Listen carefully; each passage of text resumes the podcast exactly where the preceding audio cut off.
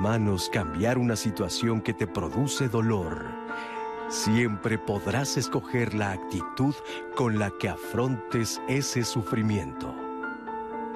Víctor Frankl, psiquiatra y psicoterapeuta austriaco. El dolor es una condición humana inevitable. Las personas podemos sentir dolor por diversas causas. Algunas veces se localiza en diferentes partes del cuerpo y otras en lo más profundo del alma. ¿Cómo reconocer nuestro dolor? Nombrarlo y darnos oportunidad de sentirlo. ¿De qué manera puede experimentarse, permitir que fluya y siga su curso? ¿En qué momento el dolor puede transformarse en sufrimiento y cómo evitarlo? ¿Es posible aprender a lidiar con el dolor, a ser empáticos y compasivos con los demás y con uno mismo? Hoy, en Diálogos en Confianza, hablaremos del dolor para reconocer su importancia, aprender a transitarlo y a identificar cuando se transforma en sufrimiento. Hola, ¿qué tal? ¿Cómo estás? Me da muchísimo gusto saludarte esta mañana aquí desde el Foro de Diálogos en Confianza. Yo soy Cristina Jauregui y como ya viste el día de hoy vamos a hablar de la diferencia entre dolor y sufrimiento. Me encantó cómo empezamos este programa el día de hoy con esta narrativa que nos dice Víctor Frank, donde nos dice que nosotros somos responsables del sufrimiento que nosotros estamos sintiendo. A veces no lo entendemos y como tú ya sabes, todos los miércoles estamos hablando de estos temas que tienen que ver con las emociones esas cosas o esos sentimientos o esas cosas mágicas, pero que nosotros no podemos como tocar, que marcan nuestra vida, que marcan nuestro día a día, que marcan nuestro paso y que inclusive nos han dicho que es el secreto de la evolución. Así es que hoy vamos a hablar de esto. ¿Cuál es la diferencia entre dolor y sufrimiento? Y si nosotros podemos hacer algo al respecto. Yo estoy segura que sí, va a ser un programa muy importante porque aparte siempre, siempre, siempre, mientras seas humano, vas a enfrentarte a estas dos situaciones. Así es que quédate con nosotros. Y te doy, le doy los, buenos días a mis compañeros, los intérpretes de lengua de señas mexicana. El, el día de hoy está con nosotros Alberto Mujica, Istiel Caneda y Lía Vadillo. Y por supuesto mi querida compañera de todos los miércoles, mi queridísima Anaí. Anaí, ¿cómo estás? Buenos días, Cris. Qué gusto estar el día de hoy con ustedes. Por supuesto que sí. Y bueno, con nosotros están el día de hoy Ernesto Chávez Luna. Él es psicoterapeuta existencial y tanatólogo. Es docente de la Asociación Mexicana de Tanatología AC. Ernesto, ¿cómo estás? Bienvenido. Bien, muchas gracias. Gracias por la invitación. Gracias a ti por aceptar la invitación y estar aquí esta mañana con nosotros. Carlos Lepe Pineda también está hoy con nosotros. Él es filósofo y es maestro en humanidades. Es director de la Facultad de Humanidades, Filosofía y Letras de la Universidad Anáhuac, México. Carlos, ¿cómo estás? Muy bien, encantado de estar contigo y con nuestros amigos de la audiencia. Gracias, por la invitación, Cris. A ti, gracias por estar aquí. Olga Loaiza también está con nosotros. Ella es doctora en desarrollo humano y logoterapeuta. Es psicóloga y es licenciada en filosofía y ciencias religiosas. Olga, ¿cómo estás? Muy bien, Cris, muchas gracias y encantada como siempre de estar en el mejor programa de América, Diálogos en Confianza. Ay, muchísimas gracias, Olga. Felices de tenerte aquí.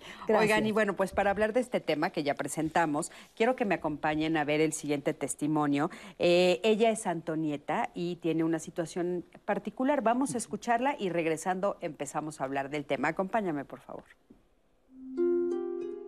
Mira, vivir con una enfermedad como es la esclerosis múltiple, que entre todos sus síntomas invisibles que tiene, es uno de ellos es el dolor, se vuelve complicado porque el dolor no se ve. En mi caso en especial se presenta mucho el dolor neuropático, que además es diferente al dolor que todos hemos sentido. La mayoría de las personas en la vida, si te golpeas o, o algo te pasa, tendrás dolor, ¿no? Te duele la cabeza o te duele la muela el dolor neuropático, que es el que, se presenta cuando hay algún daño en el sistema nervioso, como es mi caso, es un dolor que te arde, te quema, te dan como muchos, eh, como chispazos así de electricidad en el cuerpo, pero es todo el tiempo y no es tan fácil de controlar con algún medicamento como cualquier medicamento que uses para el dolor. Aquí son medicamentos mucho más específicos y medicamentos que tienes que tomar todo el tiempo y tienes que, aprender a reconocer las cosas que en tu caso van a disparar el dolor. Yo sé, cuando paso por una crisis de dolor, yo sé que empiezo a estar bien cuando puedo identificar qué me duele, qué parte de mi cuerpo me duele. Porque cuando te duele todo, de verdad no, no identificas en dónde está el dolor. Yo tengo más o menos como 20 años con la enfermedad y en mi caso ha sido muy benévola y también he tenido siempre la oportunidad de acceder a los tratamientos que me mantienen bien, que esa es una gran, gran ventaja que muchas personas no tienen. Creo que cuando ya estás muy cansado de vivir muchos días seguidos o, o por etapas largas de meses o de mucho tiempo, cansa y el cansancio te deprime. Y ese es el valor de los grupos de pacientes, ¿no? Estas redes de apoyo en donde tú puedes expresarte y decir, hoy simplemente me siento mal, y va a haber más de uno que se va a identificar contigo y que te va a creer, ¿no? Que no te va a preguntar, ¿por qué si te ves tan bien? o, ay, no es cierto, no tienes nada. Entonces, ahí entra la empatía y la importancia de estos grupos. Muchísimas gracias, Antonieta. Y bueno, eh, a mí me gustaría empezar preguntándoles, ¿qué es el dolor? La realidad es que el dolor, el, dolor es una sensación inmediata, digamos, desde la filosofía, que es mi terreno, y la teología, el dolor es una sensación inmediata. Es una sensación que está presente o no, eso es lo interesante, ¿no? De repente, eh, pocas cosas más placenteras en la vida que la desaparición súbita de un dolor, ¿no? amanecí con un, tómate esto, en cinco minutos, hoy ya ni me acuerdo de que está ahí el dolor. Eh, eh, ciertamente el dolor nos ah, ah, interpela, porque eh, nos exige, como lo dice el video, me encantó, eh, porque paréntesis autobiográfico, eh, he sido migrañoso durante muchos años, hay que tratar a la migraña, hay que tratar a la esclerosis, hay que tratar a los dolores como algo que convive con nosotros y hay que conocerlo, hay que darle una personalidad, hay que saber qué es lo que lo produce, en qué tipo de situaciones debemos evitar, si desvelarnos mucho, si tenemos que hacer ejercicio todos los días, si tenemos, hay que, hay que insisto, darle una cierta personalidad eh, estoy, estoy simplemente haciendo una metáfora, para que conociendo el dolor aprendamos a convivir con él y a minimizarlo en la medida de lo humanamente posible. Creo que ese es un aspecto bien importante. Sí, eh, bien, desde el existencialismo, en adición a lo que dice Carlos, es una experiencia. El dolor es una experiencia que aborda, sí, aspectos sensoriales, aspectos muy físicos, pero también aborda aspectos emocionales, aspectos eh, conductuales, aspectos relacionales. ¿Por qué? En el caso de Antonieta, ahorita que estábamos viendo, primero es recibir el diagnóstico. Cuando estamos en un diagnóstico, en automático se pierde el concepto de salud. Empezamos en el campo de las pérdidas. Pero también empezamos a integrar distintos elementos que no eran habituales en nuestra vida. Un tratamiento y cuando empezamos a cuestionar el por qué a nosotros, es cuando este dolor se empieza a hacer intenso demasiado intenso y le da pauta a lo que es el sufrimiento, que es el tema, ¿no? Entonces, el dolor es una experiencia que parte de una situación crítica que puede implicar una pérdida. En el caso ahorita, partiendo del testimonio que nos da Antonieta, empezamos desde ahí. El dolor sí aborda aspectos físicos, porque es localizarlo físicamente y emocionalmente cómo lo vivo, porque también hay emociones que se van a alojar en alguna parte de nuestro cuerpo. ¿Sí? ¿Qué pienso cuando esto se está presentando? ¿Qué hago ante ese dolor? Quizás lo que busco es evadirme o lo que busco es convivir con él en lugar de enfrentar, eh, afrontar esta parte, en cuestionarme. Entonces empiezo a ver cómo convivo con los demás, porque también se maneja una diferencia en cómo me relaciono conmigo, cómo me veo, porque empezamos en la esclerosis múltiple a manejar eh, dificultades en el movimiento, pero también presentamos discapacidades. Y lo que hay que evitar en todo momento en la esclerosis es la minusvalía porque la minusvalía va cargada, sí, de un sufrimiento, donde va cargada también de estigmas, va cargada de una cuestión de la persona se siente insuficiente. Entonces, sí me duele el diagnóstico, me duele integrar los distintos elementos como el medicamento, pero también mi condición corporal, que va en deterioro, también es doloroso. Claro, o sea, parecería que hay como eh, varias etapas que se van presentando.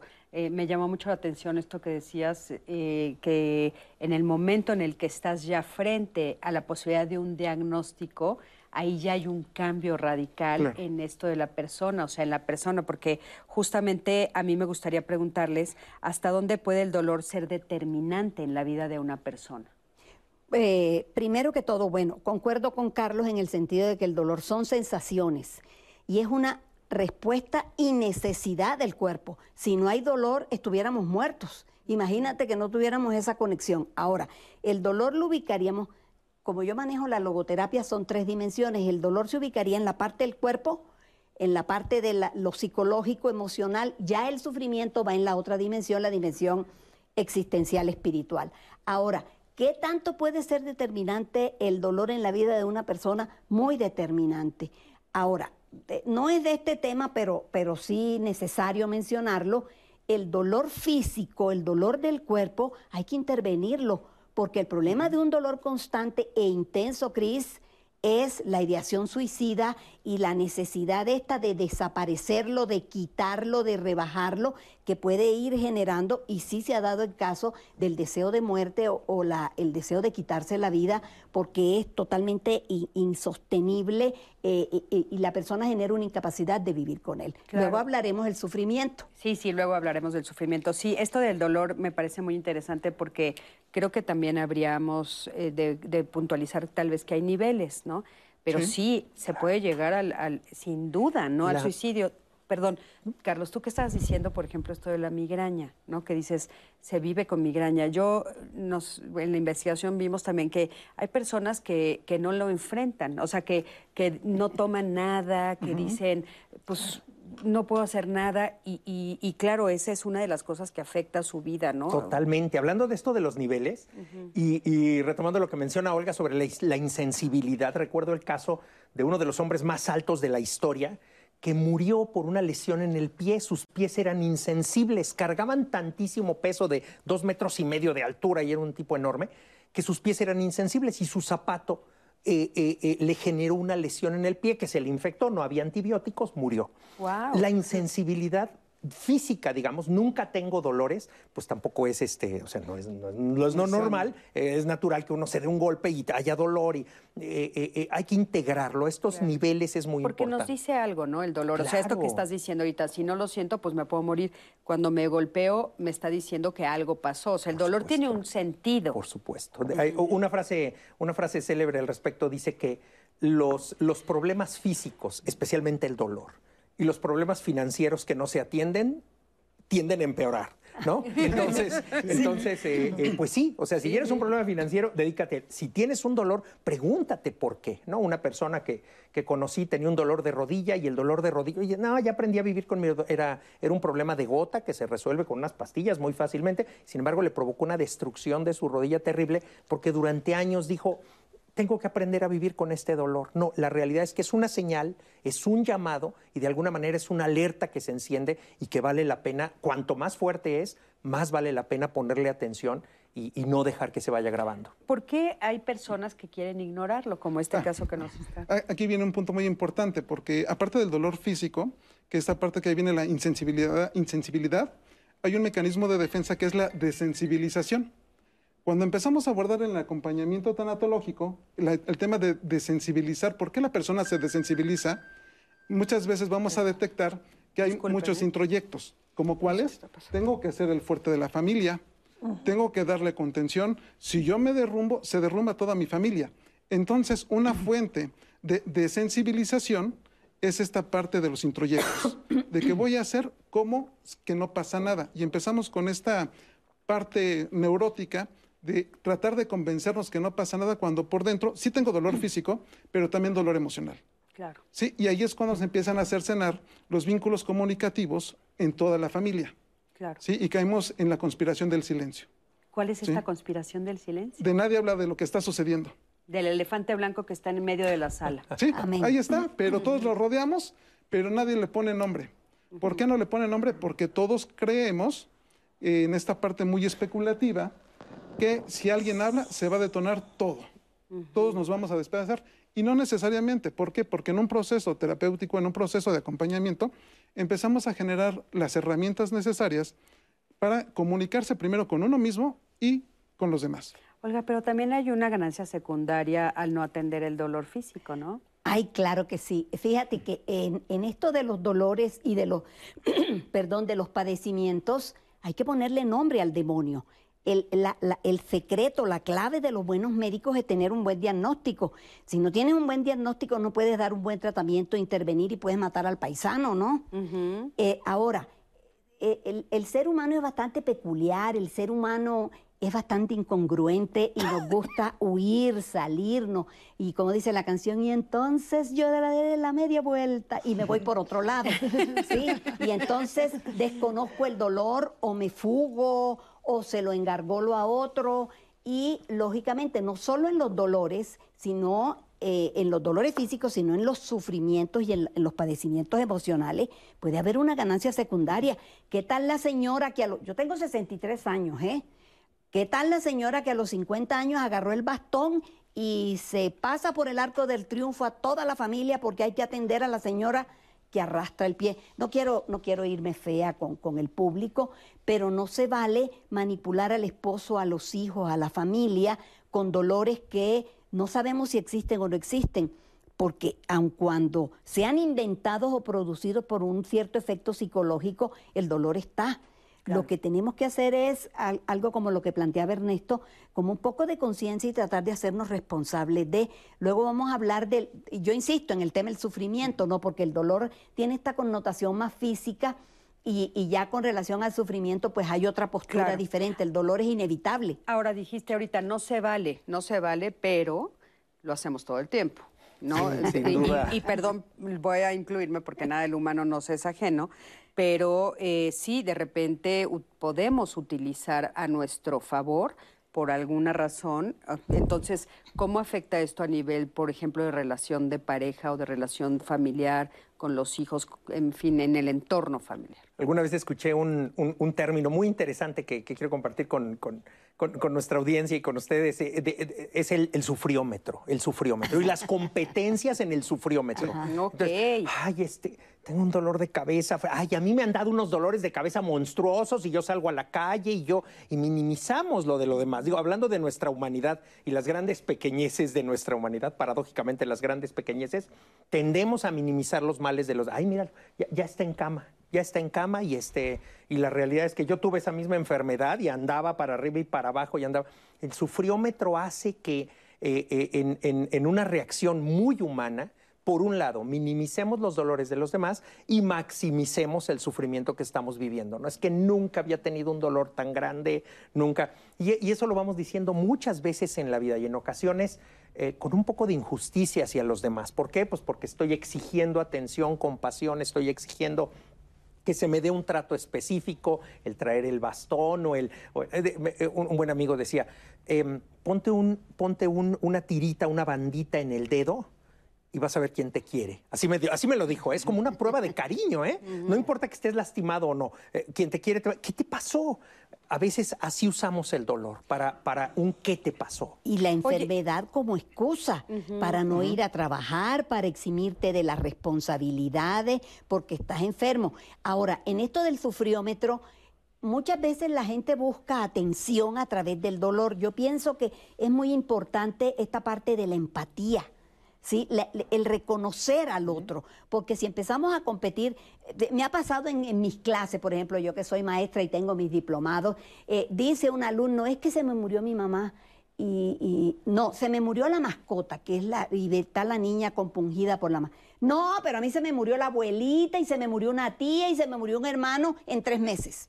Entonces, como que sí, mi dolor es el más importante y el, eh, la invalidación del dolor, la presencia del otro. Entonces es muy importante reconocer en el otro lo que el otro está diciendo y creo que el nivel de dolor y de llamar la atención puede bajar. Ahora, ustedes están hablando como de un péndulo, eso es lo que estoy entendiendo, porque de un lado están estas personas que están, eh, que tal vez utilizan el dolor y, y, mi dolor es más fuerte que el tuyo, están en esta competencia, pero también dijimos el otro lado que no le hacen caso y que entonces después de un rato pues puede ser un dolor que, que me lleve al hospital y que haya yo ignorado, que también es a veces por mandatos familiares. Por ejemplo, este, no, no, no, aquí nadie se queda en la cama, aquí todos para arriba, este, no le hagas mucho caso a eso, sigue adelante. Y el que descansa es flojo, quizás. el que descansa es flojo. Aquí voy a regresarme un poco a lo que mencionaba Olga eh, los costos secundarios, de las ganancias secundarias. Así como hay una ganancia secundaria, también hay un costo secundario. Porque si bien una parte de, eh, que me genera de ganancia secundaria el dolor, quizás es que los demás me atiendan más. ¿sí? que los demás estén al pendiente y que me presten ayuda sin yo solicitarla. Porque también si yo solicito ayuda, eso implica que va a haber un intercambio también, porque es así como me brindan, también voy a otorgar. Sí, es una interacción, por eso comentaba al inicio que en el manejo del dolor también es un ejercicio intersubjetivo. Pero también, ¿qué pasa cuando, cuando empezamos a ver los costos secundarios? En los costos secundarios ya no permito que las demás personas crezcan a pesar de mi condición. Exacto. Entonces, no crece la otra persona, pero también dejo de crecer yo. Y eso tiene que ver quizás hasta con un introyecto que todos tenemos que estar juntos como familia, pero no encontramos cómo llevar a cabo ese introyecto cuando ya todos se están dispersando, porque tenemos edad adulta, todos se van a, uno se va a Alemania, otro se va a una provincia, ahorita que estaban hablando del cambio de las secretarías, alguien se va a Acapulco, otro se va a Puebla, pero toda mi familia se está desintegrando. Entonces, ¿cómo hacemos? Por eso. O sea, es una de las formas en las que, sin darme cuenta, intento tener cerca a mi familia. O sea, un poco con, es, ¿cómo vas? Sigo con el dolor de cabeza, sigo con el dolor. Y puede ser mi última Navidad, como dicen por ahí, ¿no? O sea, es también una forma, puede ser una forma de chantaje utilizar el dolor. Eso no quiere decir que sea netamente consciente. No, no, no, no, claro. Puede ser también no consciente. Utilizo la, terminología no consciente porque eso no elimina nuestra responsabilidad. Cuando decimos es que lo hice inconscientemente, podemos decir es que no pensaba en eso, no pensé, en las implicaciones, pero no por eso dejamos de ser responsables. Adelante, Anaí, por favor. Pues tenemos algunos comentarios y quiero invitarles, antes de leerlos, a la audiencia que comente, que nos cuente sus experiencias, en qué momento eh, ustedes han sentido sufrimiento, dolor, ¿Saben cuál es la diferencia? ¿Ustedes qué opinan al respecto? Para que nos escriban, estamos en vivo en Facebook, en Twitter y en YouTube para que nos escriban. Y también yo sé que no les encanta tanto porque últimamente están escribiendo mucho en Twitter, ya los he visto más activos en esta nueva plataforma, pero acuérdense que también tiene la línea telefónica para ustedes en el centro de contacto con la audiencia en el 55 51 66 40 00. Nos escucha, nos encanta escucharlos, así que para que marquen, yo tengo este comentario de ustedes que dice sufrimiento es consecuencia o trastorno. Nos pregunta Quechu Camacho a través de Facebook. Le vamos a responder regresando.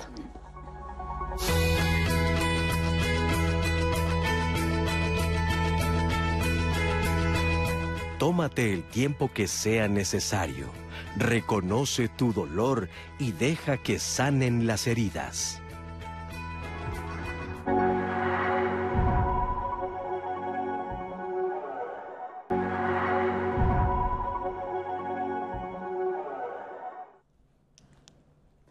Pues ya estamos de regreso a su programa Diálogos en Confianza. Gracias por ayudarnos a construir esta conversación a través de las plataformas digitales y por supuesto sus llamadas.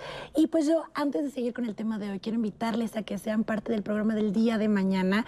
Eh, pues ya vieron ahorita que Internet es parte de nuestra vida gracias a eh, la pandemia que eh, vivimos. la tecnología ha avanzado de forma descomunal y también la implementación de ella en nuestra vida cotidiana, algo que se veía muy lejano, de pronto se acercó de manera abrupta y la verdad es que ha traído también beneficios con ello, em, esta cercanía con la gente que tal vez no la teníamos, etcétera, etcétera. Así que pues vamos a estar hablando sobre esto porque la verdad es que así como tiene muchos beneficios, también tenemos que hablar sobre el tema de seguridad que puede ser em, pues todo un tema que abordar. Así que no se lo pierdan el día de mañana, Internet en la vida cotidiana y pues vamos a tener que estar hablando sobre esto porque yo soy parte de este Internet y de esta cotidianidad con ustedes. Así que hablando de Internet, quiero leerles sus comentarios que, han, que hemos recibido a través de Facebook. Eh, el usuario alt que, eh, KO nos escribe, muchas personas le huyen el sufrimiento. De ahí que existan tantas mal eh, terapias en donde coaches dan palabras que solamente los alientan en un positivismo enfermizo, donde les quitan toda responsabilidad de lo que sucede. Y ni hablar de un dolor físico, porque también ahora resulta que si te duele algo, ya todo es por X o Y cosa, menos por temas médicos. Desafortunadamente pocos llegan a ir a un profesional o a alguien que verdaderamente les ayude, nos dice a través de esta plataforma. Magda Mendoza dice, creo que el dolor es algo real, producto de que algo sucede en nuestro cuerpo y que podemos identificar porque hemos aprendido a reconocerlo.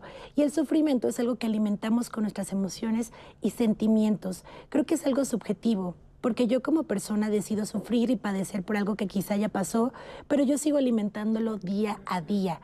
Creo que el sufrir y padecer por algo que quizá ya pasó, pero pues a veces se utiliza para chantajear a los demás, lo que platicaban los especialistas en su momento. Porque el cuento de cómo sufro, hay quien manipula a los demás y se autodestruye. Rebeca González también nos eh, escribe, puede ser una línea delgada. Mi hijo de cuatro años decía que cuando no estaba su hermano o cuando no le, no le querían dar un abrazo, le dolía su corazón. Ese sufrimiento. Ese sufrimiento. Guillermo Brito dice, ¿por qué duele tanto una separación en pareja? ¿O eso ya es sufrimiento? Nos pregunta también a través de redes sociales. Magis, es difícil que la gente se ponga en tus zapatos cuando sufres una enfermedad que te genera dolor y si te expresas tu malestar, lo toman como queja y te señalan y te ponen en etiquetas de dolores quejumbrosos y minimizan tu malestar, sea ámbito familiar, social y laboral. Mejor evito comentarlo. Eh, María Mendoza, dolores físicos, sufrimiento es tu sentir emocional. Van ligadas porque las emociones se manifiestan en el cuerpo un comentario de Andrea. Tuve un accidente y me lastimé el coxis. Era un dolor muy fuerte. Me tenía muy de muy mal humor. Me enojaba con mis hijos y mi esposo. Ellos pensaban que yo exageraba. No comprendían mi dolor. Paulina también nos escribió, mi, mi papá sufre de la asiática. Siempre que es dolor, siente que es un dolor insoportable, que sería mejor morirse. Nosotros pensamos qué tan terrible puede ser. Gloria, se debe aprender a vivir con el dolor porque algunas personas prefieren aguantarse. ¿Es una forma de autocastigarse? Nos pregunta también Gloria a través de Facebook. Y dejo ahí estas preguntas que nos hace la audiencia y vamos a ver también este testimonio de Nayeli García. Ella ha hablado un poco más del dolor emocional. Vamos a verlo y ahorita regresamos. Mis experiencias de dolor emocional, el más significativas fue en mi infancia, de esta falta de contención, este apoyo del vínculo materno, vínculo con, los padres. A los 24 años, 25, fue la pérdida de un, de un ser cercano, mi hermana, y la tercera y más significativa que estoy viviendo en la maternidad es perder ese rol de ser una mamá activa de estar presente con mi hija. Este, a raíz de pues la pandemia tomó la decisión de alejarme de ella por no asumir ansiedad, este, toda esta, pues todo este cambio. Me victimizaba mucho en, justificarme, en hacerme la que no me dieron, no tuve eso, me pasa en la época adulta que, que la niña busca quien le resuelva buscando estos sustitutos emocionales de papá, ¿no? Y, me cacho en ese estado infantil. Eh, al principio la depresión en un estado de las etapas adolescentes era lo que me inmovilizaba y no me hacía moverme, ¿no? O recién que tuve, eh, explicaba de, de mi hija una posible depresión posparto y me inmovilizaba y yo decía, pues tú resuelve, o sea, me victimizaba en el sentido de decir, decirle al papá de mi hija, pues tú resuélvelo, o sea, porque yo, mira, estoy aquí en mi pesar y siento que estoy en eso de recuperar mi rol activa y presente como mamá, de reparar el vínculo y, y esos son mis dolores, el dolor emocional y trabajar pues la parte de no caer en el victimismo que me lleva a depender a, ser dependiente en mis relaciones. Muchísimas gracias por este testimonio y bueno, nos da pie para preguntar si es lo mismo ahora sí el dolor que el sufrimiento. No, no es lo mismo. Como empezaba el maestro Carlos, colega aquí presente, el dolor son sensaciones y está vinculado al cuerpo y a la parte psicológica, la dimensión somática y psicológica del ser humano. El sufrimiento pertenece a la dimensión e-, existencial espiritual ¿Qué es el sufrimiento? Un padecimiento de orden existencial que consiste en soportar. El sufrimiento le ofrece al ser humano la posibilidad de crecer o madurar. Luego se acabaron los señalamientos, es que mi mamá no me dio chichi, entonces mi mamá tiene la culpa de toda mi existencia desgarriatada. No, yo soy quien decido cómo o con qué actitud voy a tomar mi sufrimiento. Lo que pasa es que ahí habría que hacer la, aclaración esta. El sufrimiento es lo que estudiaron los filósofos existenciales, fundamentalmente Carl Jaspers, como situación límite. La situación límite, fíjate, son lucha, culpa, muerte y azar. Todas las situaciones límite en el ser humano tienen en común el sufrimiento, en todas se sufren el sufrimiento es inevitable en el ser humano en Occidente, porque es que el problema es que Oriente tiene otra interpretación con relación al sufrimiento. El Buda decía que lo único que existe es el dolor y que el sufrimiento es opcional.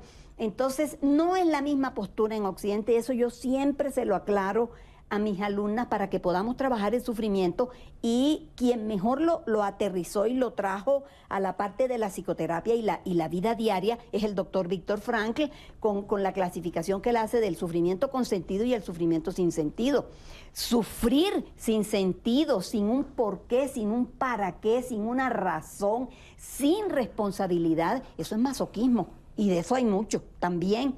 ¿Sí? Entonces, esta parte donde, por ejemplo, la, persona se victimiza, los procesos de victimización son horribles, porque yo no me hago responsable, ahora sí que sufro a lo tarugo y por tarugo, ¿eh? porque no se pueden decir otras, pero ahí es donde empieza el problema.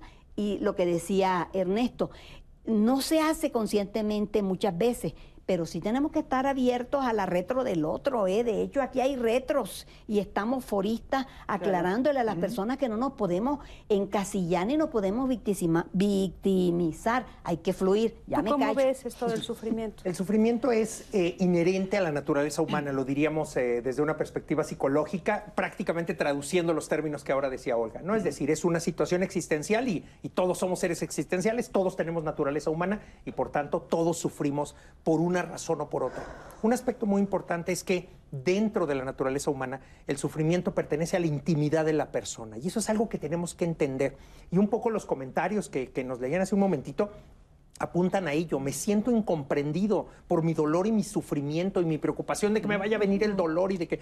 Porque nadie sabe lo que yo vivo dentro de mí y nadie lo puede experimentar, ni físicamente, digamos, ni psicológicamente, ni existencialmente y antropológicamente. Entonces, eh, eh, el sufrimiento está implícito en nuestra naturaleza y por tanto no tiene gran sentido decir qué puedo hacer para huir del sufrimiento en mi vida. Pues no, es que si eres un ser humano vas a sufrir, vas a, vas a tener motivos grandes o pequeños. Quizás cuando tú verbalices tu sufrimiento, alguien te diga, te estás ahogando en un vaso de agua, pero es tu sufrimiento y no se vale que, lo juzguen de esa manera. Por eso también añadimos sufrimiento a nuestro propio sufrir. Pero en todo caso, eh, eh, hay que identificar esto, hay que saber verbalizarlo y hay que entender quienes no están sufriendo y acompañan a alguien que sufre, eh, entender lo que esa persona íntimamente vive y tratar de acompañarla en estos modos de verbalizar y de expresarlo, porque ciertamente el ser humano también filosóficamente es una unidad. No somos dos seres divididos, no cuerpo y espíritu, cuerpo y psique, no, somos unitarios y por tanto el sufrimiento existencial, el sufrimiento antropológico, se convierte también después en una gastritis, en un problema físico, en una falta de apetito. Como que baja el cuerpo, digamos, por decirlo de alguna manera. Pero, pero a mí eh, hay algo que me llama mucho la atención. Parecería que socialmente las frases que, escuchamos es no sufras. O sea, si es algo inherente a nosotros, si es parte de, lo que nos, eh, nos conforma como seres humanos, ¿por qué queremos todo el tiempo como sociedad que no suceda? Eh, porque somos seres gregarios de entrada y buscamos aprobación, buscamos un continuum amoroso. Y voy a retomar algo que comentaba Carlos ahorita. Eh, hay que verbalizar lo que nosotros sentimos, sí, pero somos aprendices en identificar lo que yo siento. De primera, porque no sé ponerle nombre. Ahorita en el testimonio que escuchábamos, eh, dos, dos aspectos muy importantes que mencionaba la chica es perdí esta parte materna, porque murió mi hija pero también lo ligó cuando ella no tuvo los cuidados maternos. Entonces aquí el dolor, si bien que va implícito con la pérdida, de perder a un hijo, pero también ella está hablando eh, detrás de líneas de un aspecto de abandono o una ausencia de recursos. Entonces, en un acompañamiento terapéutico es necesario hacer una autoactualización de evitar vernos emocionalmente como esos niños desválidos que fuimos a esa edad de 3, 6, 5, 7 años, para empezar a actualizarnos y ver qué herramientas, qué recursos tengo o puedo aprender a tener, a manejar a partir de mi adultez. Sí, perdón, solo voy a corregir una cosita, es que no muere su hija, sino más bien ella deja de cuidarla Ah, por, por ansiedad, ella, ¿no? Entonces ella deja de cuidarla, digo, solo para aclarar porque... Un rol materno. Entonces, pérdida Sí. del rol materno. Pérdida, Sí. pérdida de- del rol materno, sí, efectivamente. Y ella eh, dice que es por un sufrimiento. Pero ahora, aquí hay algo muy interesante. Por, puedo poner el ejemplo más tradicional que conocemos. Esto que termine una relación, puede ser de pareja, puede ser de amistad o alguna situación fuerte, y se me rompe el corazón, ¿no? Y esa es la frase que decimos, tengo el corazón roto, pero sí nos duele físicamente. ¿Por qué, Físicamente. qué pasa ahí? ¿Por qué se juntan estas dos partes como el sufrimiento y aparte también lo físico? De hecho, hasta hay un síndrome médico que es el síndrome del corazón roto, que hasta se puede ver este, fisiológicamente qué sucede. Entonces, ¿por qué sucede? Si es un corazón roto que se cristaliza en el cuerpo, se materializa, pero también hay una ruptura de muchas ilusiones y muchos proyectos. ¿Sí? ¿Por qué? Porque ¿qué esperaba de una pareja? ¿Sí? Y eh, en un proceso también de divorcio, de pérdida de pareja, usualmente se proyectan preguntas, como cuáles, ¿por qué es la otra persona así? En lugar de decir, ¿cómo estoy conviviendo con la naturaleza que es mi pareja? Entonces, en ese punto de estar proyectando, empezamos a acumular mucho sufrimiento, porque incluso hasta patologi- patologizamos a la otra persona. Entonces se cristaliza en el cuerpo porque hay muchas ilusiones también invertidas en una relación que ya no van a tener cabida. ¿sí? Y se cristaliza en el cuerpo, ¿por qué? Porque es toda una sensación, incluso hasta cuando alguien se entera de una infidelidad y no necesariamente implica una ruptura de pareja, porque también implica una fractura para el yo. Sí, sí, y duele en el cuerpo. Sí, adelante. Fíjate, para pa, pa- pa poner un ejemplo facilito, se te muere la mascota, Cris, ¿sí? Y entonces tú dices que te duele mucho y, o puede estar tu corazón roto. Y yo te preguntaría, ¿dónde te duele? Y tú me vas a decir, me duele aquí, ¿sí? Pero fíjate una cosa, por eso no te tengo que llevar al cardiólogo. Si estás teniendo un ataque al miocardio o estás teniendo un infarto, ahí sí hay que correr y llamar la ambulancia y a lo que sea. Entonces, en este sentido podemos decir, el dolor como sensación es una realidad y se experimenta y puede ser punzante o con estrellitas o grave, que es las preguntas que te hacen los médicos. El sufrimiento es como la interpretación de eso que me está sucediendo. Pero es solo la interpretación o se traduce también, porque esto que dices, hay gente que sí acaba en el cardiólogo. Es que espérame, para allá voy. Ah. Entonces llega un momento en que no podemos separar, porque sí lo decía bien Carlos, el ser humano es una, es una, es, es tridimensional y como diría Frankel, en atención a Santo Tomás de Aquino, unitax multiplex. Somos uno en tres o tres en uno, ¿sí? La dimensión somática, la dimensión psicológica y la dimensión espiritual. Por ejemplo, se habla, es que fulanito lo atracaron y quedó diabético. Claro, ¿sí? Pero no es que el- la impresión le haya generado diabetes. Había una proclividad, no podemos desconocer la humanidad del humano y lo frágiles que somos en medio de esta gran fortaleza que somos los seres humanos. Entonces, ahí es donde entra eso. Si sigues aguantando y sigues aguantando y no fluye, indudablemente si puedes acabar en el cardiólogo. Claro. que sí. Oigan, hablando de eso, me gustaría que me acompañaran a ver el siguiente material. Es eh, fisiología del dolor. Vamos a ver esto. El dolor es una señal de alarma que nos indica que algo no está bien. Claro. Ver. El dolor es una señal de alarma, es un aviso en el que nosotros tenemos la este, posibilidad de saber que existe algo que no esté bien, ¿no? Por ejemplo, si nosotros sufrimos de una herida, una quemadura, alguna lesión, inmediatamente sentimos esta sensación. Nosotros vamos a contar en nuestro sistema nervioso con todo un aparato extraordinariamente importante para el manejo del dolor, que van desde el tallo de nuestro cerebro, el tallo encefálico, involucra algunas estructuras centrales de nuestro cerebro y la corteza cerebral, es decir, es bastante complejo. Vamos a contar con dos sensaciones de dolor por ejemplo, cuando nos pinchan con una aguja, ese es un tipo de dolor, o cuando nos quemamos, ¿verdad? Que nos arde. Estas dos son dos tipos de sensaciones que llegan a distintas regiones del sistema nervioso y es muy importante que el cerebro las esté procesando, ¿verdad? Porque, insisto, son una posición de alerta. Ahora, otra cosa que es muy importante, una, vez, una cosa es la sensación de dolor y otra es la interpretación que nosotros vamos a hacer del dolor y ahí juegan otro tipo de estructuras nerviosas como serían la parte de las emociones, el sistema límbico que se encarga de generar las emociones, vendría también la memoria, ¿verdad? No hay memoria del dolor como tal, pero intervienen estructuras de la memoria y tenemos la corteza frontal, ¿verdad? Lo que está por arriba de nuestros ojos, que también es otra región bastante importante en interpretar cómo es el dolor y eso es lo que nos va a dar origen a que nosotros le pongamos más atención al dolor, menos atención, que nos sintamos más mal o menos mal, ¿verdad? Entonces no debemos de subestimar el dolor y debemos siempre de mantenernos alerta de él. Fíjense qué interesante entender la diferencia. Y una de las preguntas sería, ¿el dolor físico se puede devolver dolor emocional y al contrario? Sin duda. E, el ser humano es unidad. Ya lo mencionaba Olga hace un momento y también algunos comentarios de, Ernesto lo implican claramente, ¿no? Eh, el ser humano es unidad.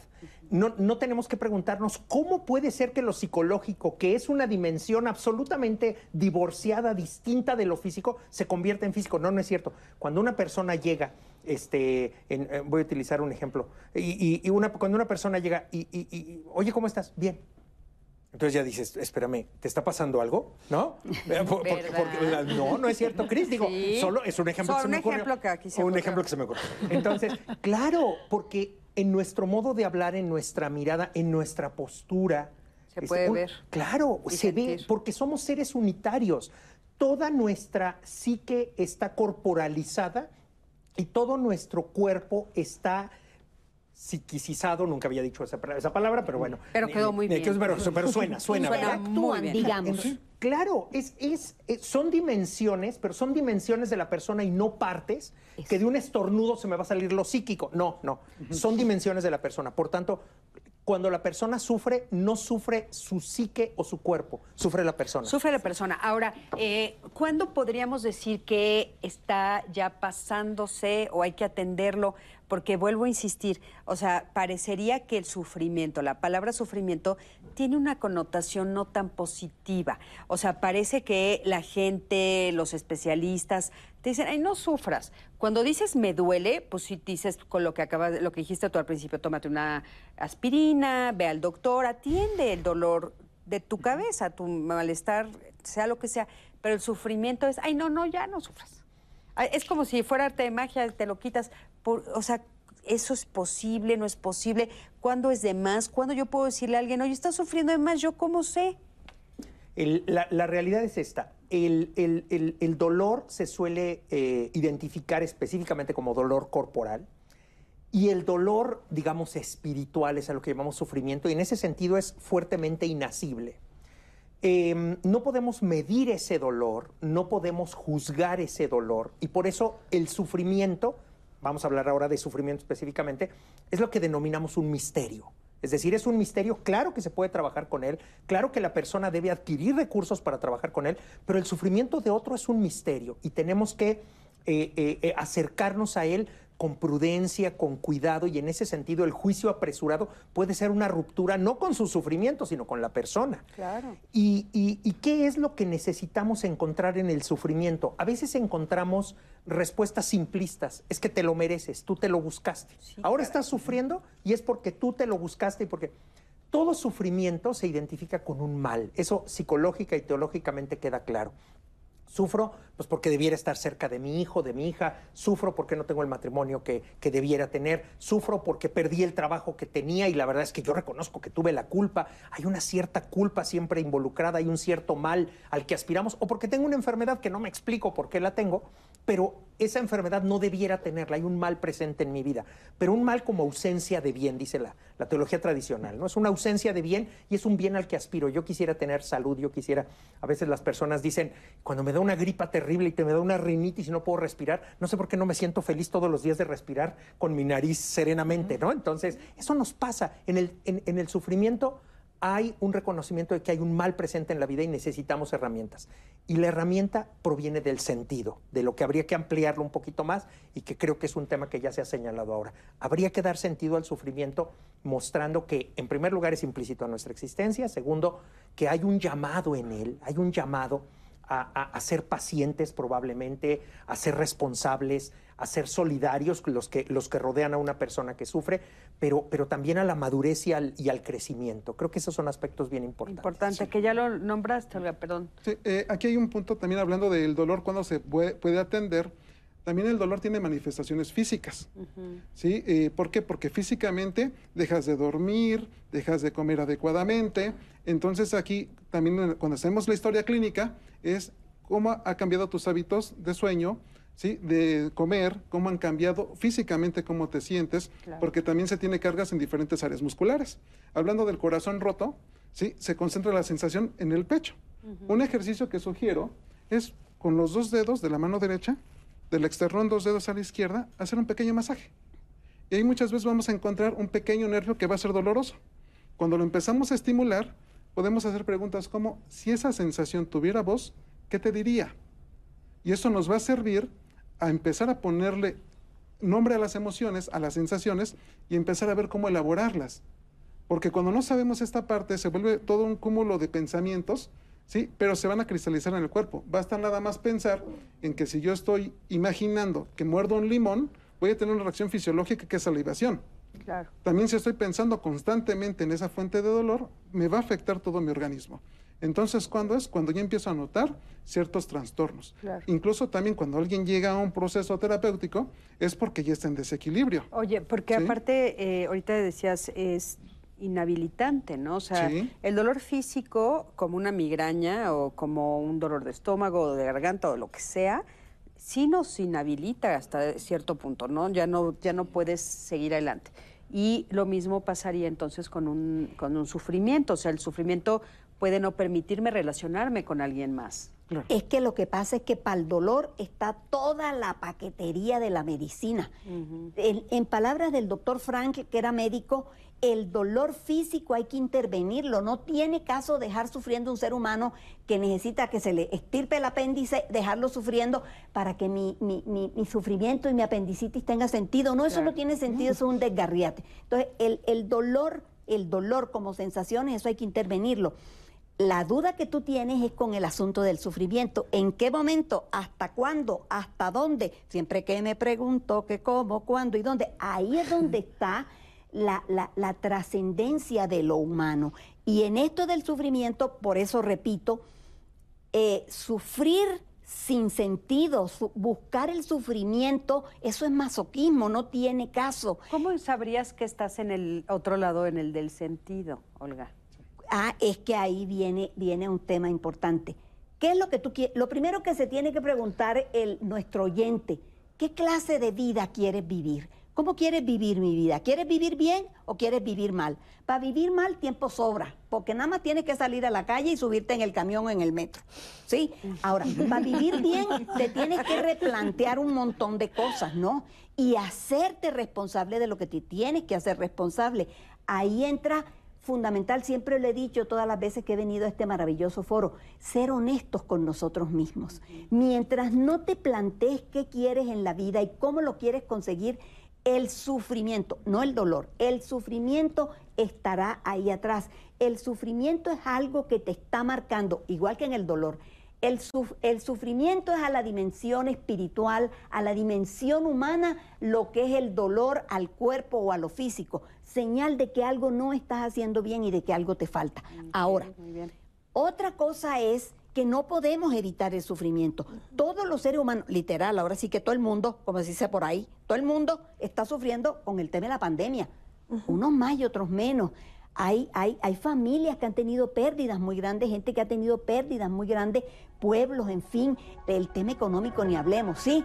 Pero ahí es donde entra la disposición de cada uno a ver con qué herramientas, llamada resiliencia o antagonismo psiconoético o poder de oposición del espíritu, tiene, tengo, tenemos para enfrentar eso. Me encantó como lo dijiste ahorita. Creo que ahora sí me quedó más clarísimo. Espero que al público también, porque creo que la confusión está ahí, ¿no? O sea, ok, el, el dolor es en, el, en, en, la dimensión física y el sufrimiento es en la eh, dimensión existencial. Para la dimensión física está toda la medicina, para la dimensión eh, existencial tengo todas estas otras herramientas como la resiliencia y ahorita veremos qué otras más que nos pueden ayudar a quitarnos ese sufrimiento. Así es que quédate con nosotros, no te vayas, estamos en Diálogos en Confianza.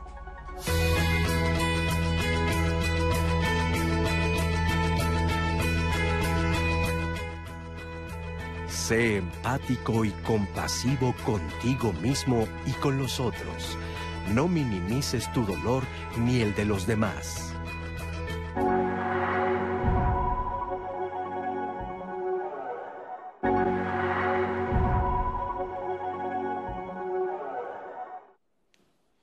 Pues ya estamos de regreso a su programa y pues decirles que recordar es vivir. Quiero empezar con esta frase que hemos escuchado y seguro también han dicho, porque nuestro programa de Saber Vivir, el siguiente miércoles vamos a estar hablando sobre la importancia de los recuerdos, estos momentos donde seguramente ustedes han caminado, pasa una persona, huele a algo y ustedes le recuerda a alguien, a un momento en específico, o sucede que pruebas algo de una comida y dices, uy, esto me recuerda cuando era pequeña o cuando era pequeño. Vaya, infinidad en la importancia de los recuerdos. Vamos a vivir y vamos a compartir en conjunto el siguiente miércoles, así que no se lo pueden perder. La importancia de los recuerdos, pues a recordar juntas y juntos. Cris, va a estar buenísimo, no se lo pueden perder. Y de los comentarios que tenemos el día de hoy, eh, que definitivamente les va a ayudar a enriquecer a los especialistas, al panel del día de hoy, eh, la conversación. Quiero leerles los que, lo que han puesto ustedes en llamadas, en Twitter y en Facebook, en YouTube. Eh, en mi experiencia, el dolor tiene que ver con algo que em, puede ser físico, como golpes, raspones, torceduras, nos dice, o traumático, que puede ser emocionalmente, pero es algo inmediato aquí también hablan mucho del tiempo. En cambio, el sufrimiento tiene que ver, en mi opinión, con la angustia, cuando retroalimentamos el dolor mediante sentimientos y recuerdos desagradables. Es decir, alimentamos constantemente eh, el dolor. El dolor no lo podemos evitar, pero sí la angustia.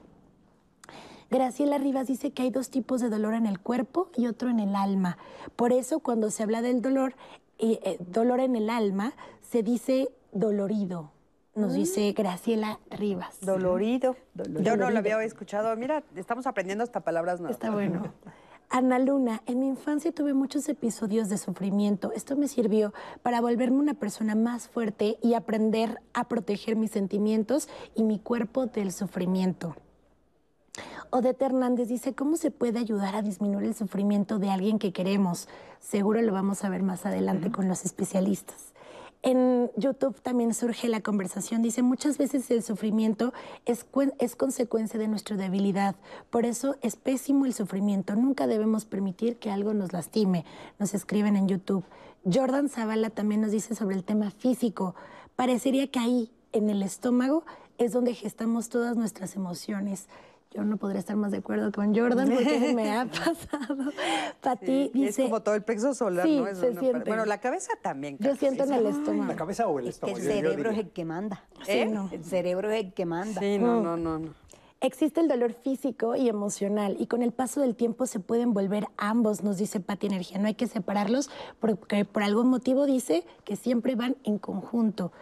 Eh, el sufrimiento es una emoción la cual nosotros alimentamos o nos ocupamos de él para dejar atrás lo que nos está haciendo sufrir.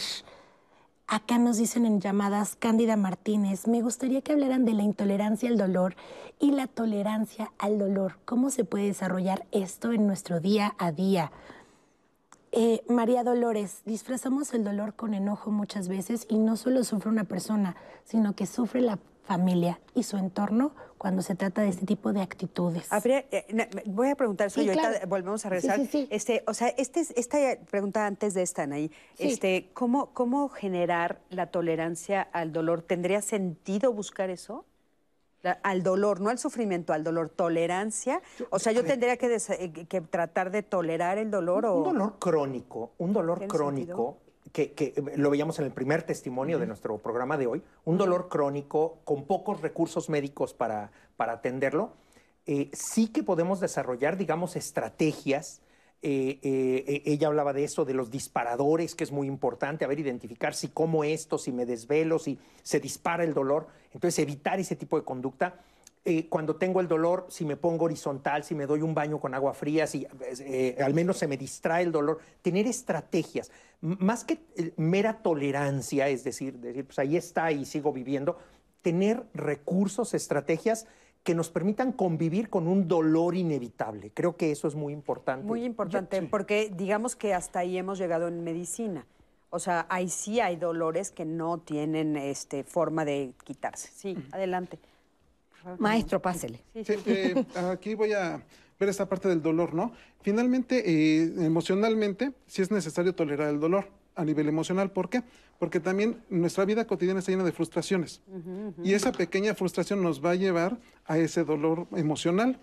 Eh, voy a partir de un fragmento de una canción de Vicente Garrido, El son de la negra, cuando dice ojos de, ojos de papel al vuelo, a todos diles que sí, pero no les digas cuándo. Así me dijiste a mí, por eso vivo penando. Entonces, en esta parte, ¿a dónde ¿Qué musicales estamos hoy esta mañana? muy bonito, muy bonito. sin música la vida sería un error. Ay, sí, claro, sí. Eh, ¿Por qué traigo, a, la, mesa este, esta frase, no? Porque eso nos habla de cómo enfrentamos esos momentos de frustración o de dolor. En, el, en este caso, Vicente Garrido dice, a todos diles que sí, porque así me dijiste a mí. Eso implica que sí me estoy observando, pero estoy observando a los demás. Eso también puede detonar una envidia, una angustia, una sensación de inseguridad de por qué a mí sí y a los demás no. Cuando abordamos un diagnóstico de una enfermedad crónica o degenerativa, una de las preguntas es, ¿por qué a mí me tocó vivir esto? ¿Y por qué a los demás no? Siempre nos hacemos esa pregunta, ¿verdad? Y, es, equivocada. Eh, claro que la pregunta tendría que ser, ¿por qué, no a mí? ¿O para, qué? a mí? O, ¿Cómo estoy enfrentando? Olga decía algo bien importante ahorita. Hay que preguntarnos qué tipo de vida quiero. Sin embargo, hay que también preguntarnos cómo estoy enfrentando esta situación. Desde la parte de preguntándome de los demás, haciendo este ejercicio de introspección, pero también cómo me estoy relacionando, sí, con mi situación y con mi entorno también. porque eso sí lo puedo decidir. Por eso médicamente también hay algo que se llama adherencia o lo que se le llama la alianza terapéutica. Necesitamos esta alianza terapéutica porque el paciente necesita hacer un vínculo emocional con los medicamentos, con el médico, con las personas que estén alrededor, porque eso implica su nueva condición. ¿sí? Entonces, en un divorcio, ¿qué implica mi nueva condición? Vamos, si lo veo hasta en el domingo en la mañana, el de la barbacoa me pregunta, ¿y su esposa joven? Eso va a implicar un dolor. ¿Sí? Y si constantemente me regreso a mediodía a mi casa a estarme martirizando el por qué terminó mi relación, entonces ya se vuelve esta fuente de sufrimiento. Claro, ¿cómo, ¿cómo le doy sentido? E, es que lo que pasa es que el, e, el, sufrimiento es inherente al ser humano. Sí. No se, nadie ha podido contestar la pregunta de por qué sufre el ser humano, ni la religión, ni la teología, ni la filosofía. Hay un texto de Max Scheller que se llama El sufrimiento, en donde Max Scheller explica cómo se sufre en Oriente y cómo se sufre en Occidente, no por qué. ¿sí? Entonces, entender otro dato importante el sufrimiento no va a desaparecer porque somos seres humanos, ni la tarea es quitarlo porque es inherente al ser humano. Lo que pasa es que, ¿qué es lo que me permite a mí valorar la salud, el bienestar y la alegría? El dolor. ¿Cuándo valoro el trabajo? Cuando no lo tengo. ¿Cuándo se valora la lana? Cuando no hay.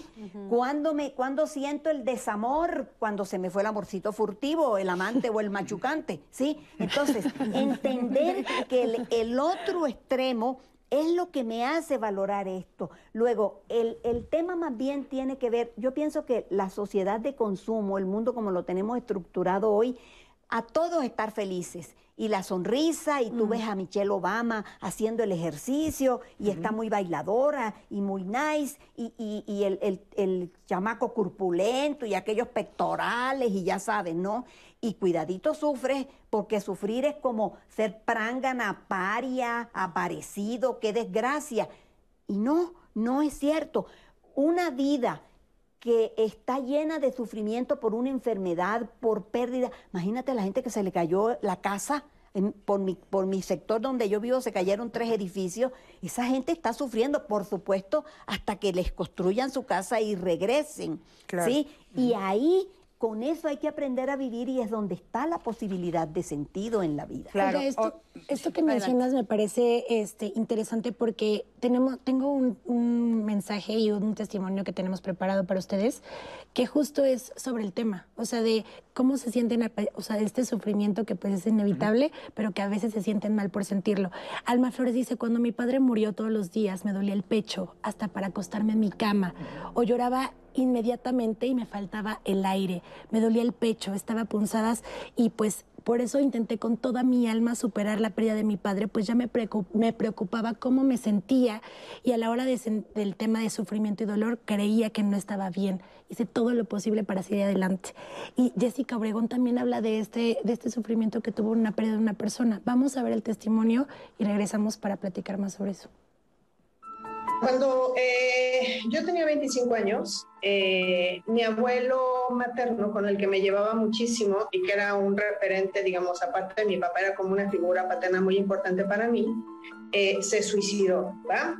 Entonces, en ese entonces yo también estaba pasando por un proceso de depresión y entonces empecé yo a acudir a una escuela que es el Instituto Humanista de Psicoterapia Gestal para yo cursar una especialidad. Y entonces ahí eh, empecé a hacerme consciente de lo que era eh, transitar por emociones, o sea, y sentimientos que incluso ahí le, empecé a quitar como la, la, categoría de que eran sentimientos buenos o malos, ¿no? Y una de las grandes lecciones que me llevé es que para que podamos transitar por el sufrimiento, o sea, uno es un proceso, o sea, no se da de la noche a la mañana, no es así de que ya nada más con echarle ganitas, ¿no? O con cuestiones de voluntad se va a lograr, no. A veces eh, sí es pasar por, por momentos muy, muy complicados en donde te vas a sentir muy solo, ¿no? En donde lo que antes te daba, digamos, como fuerza para poder sobrellevar las situaciones difíciles, de repente ya no te sirve, en donde tendrás que contactar con experiencias eh, que no son fáciles, en mi caso, si yo no hubiera aceptado el hecho de decir, sí, se, o sea, mi abuelo se suicidó, me duele hasta el alma. Yo también estoy pasando por un proceso, o sea, depresivo. Tengo muchísimo miedo. Y algo que me daba cuenta es que a partir de mi experiencia, como que yo podía vivir un tipo de empatía muy diferente a alguien que a lo mejor no hubiera transitado por, e, por estas circunstancias, ¿no? Y cómo pude apoyar a otros con eso. Entonces, pues esa básicamente ha sido mi experiencia. Muchísimas gracias por esta experiencia y se me eh, ocurre una, una situación que, que, me parece que puede ser como un símil. O sea, el dolor como ya dijimos, está ahí la farmacia completa, ¿no? Entonces, yo puedo llegar y decir, a ver, me duele la cabeza, pero aparte me duele, ya, ya somos tan ya tenemos tanta especialidad que hasta de este lado sí, de este no, ah, para este lado es este, para este lado es no, casi, casi. Pero eh, en el sufrimiento que es inherente a nosotros y que necesitamos otras herramientas, entonces parecería que tenemos que aprender mucho más de eso, porque no una sola cosa va a curar todos los tipos de sufrimiento que tengo, ¿no? Porque hay sufrimiento a diferentes cosas de diferente manera. Sin duda, sin duda. Em, el sufrimiento es un fenómeno únicamente humano. No solo es inherente al ser humano, sino es únicamente humano. Fíjate que sí es cierto. Porque, porque los animales pueden sentir dolor. Si yo le piso la pata a mi perro, llora. Le pongo un gel ahí para que se le duerma un poquito la patita y empieza a caminar otra vez. y, y, no se queda pensando, me pisaste, me pisaste y me hiciste sentir bien. Oye, pero ya no te duele. No, pero sí, pero me dolió. Y entonces eso ya es sufrimiento. Entonces, los seres, solo los seres humanos. Me, eh, me ahorcaste, me, claro, claro. Eso es resentimiento. Eso es resentimiento. Y por mencionar una canción que sí me sé, dice: Estas son las mañanitas. No, no es. perdón, perdón. No, es que tenía que decir algo musical. Ay, no, no nos faltan ahí a ti y a mí, por favor. Sí, sí, sí, necesitamos. Sí, sí, una eh, canción. Eh, punto número uno: solo los seres humanos sufrimos. Solo los seres humanos sufrimos. Número dos ¿por qué hay sufrimiento? ya no solo por qué sufro yo, sino por qué vivimos un mundo en el que hay sufrimiento. Es decir, este mundo no parece ser lo que debiera ser. Y en ese sentido la teología, especial, específicamente la teología cristiana, aporta una, una categoría muy importante que es un mundo caído. Y el mundo caído es el mundo que no se corresponde con nuestras aspiraciones más altas y que de alguna manera están implícitas en nuestro corazón y nosotros decimos es que mis seres amados no debieran morir, es que mi matrimonio no debería de, de estar como está o debiera de haber terminado como terminó. Y entonces pensamos en un mundo que es mucho mejor que el que es, donde los niños no tuvieran hambre, donde no hubiera guerra, no hubiera peligro nuclear. O sea, no, no estamos hablando solo de sufrimientos pequeñitos y subjetivos estrictamente, sino de los grandes males de la humanidad. Entonces, eh, la, la teología cristiana dice, vivimos en un mundo caído, ¿no? Y Platón, que no era cristiano, dice que en el alma del hombre, lo dicen en un diálogo que se llama El Fedón, hay un caballo negro. Lo que descubre Platón a través de la pura observación humana es que nosotros podemos aspirar a grandes cosas, pero también sentimos envidia, enojo, eh, hay cosas que nos molestan y, criticamos al otro. Y cuando tomamos el automóvil, Platón no conduce automóvil porque ni lo sabía, pero, pero, pero cuando conducimos el automóvil peleamos con los demás y quiero pasar primero y me meto.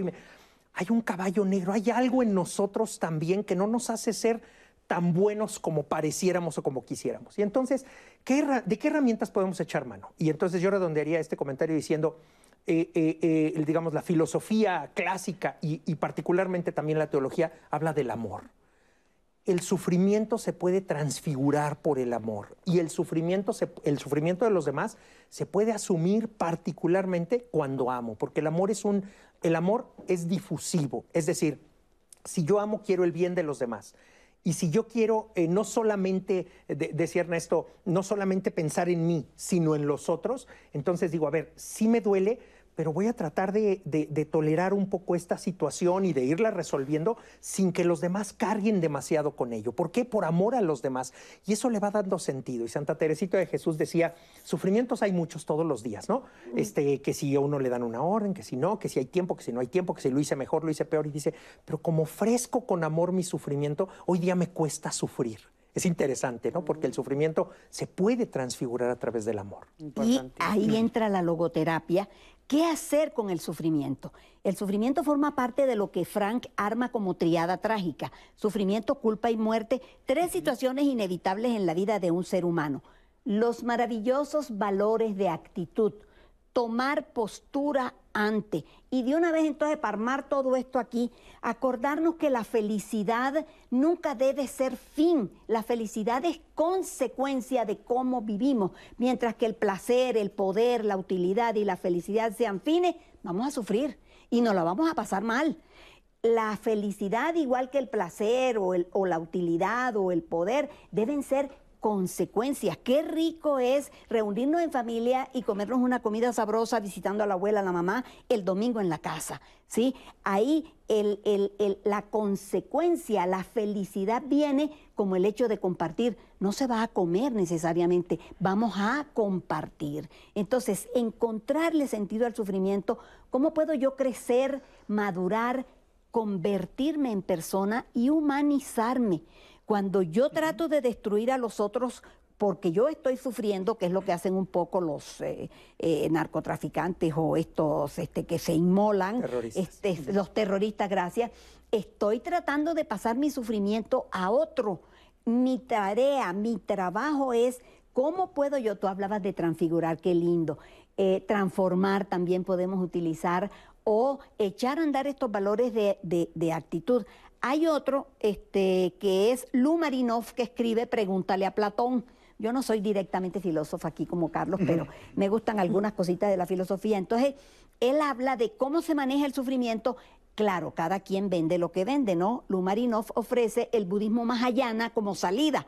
Eh, aquí, pues, usted puede ser católico, puede ser cristiano, puede ser de la, de la fuente que quiera, ¿no? Lo importante es qué está usted dispuesto a hacer para hacerse responsable y trabajar su sufrimiento. eso que estás diciendo me parece muy interesante porque es un poco lo que decíamos, aquí está la farmacia y lo pongo entre comillas, ¿no? Pues bueno, puede ser el budismo, puede ser la filosofía, puede ser algún tipo de religión, puede ser el desarrollo humano, en fin, ¿no? Ahí está la farmacia. Bien.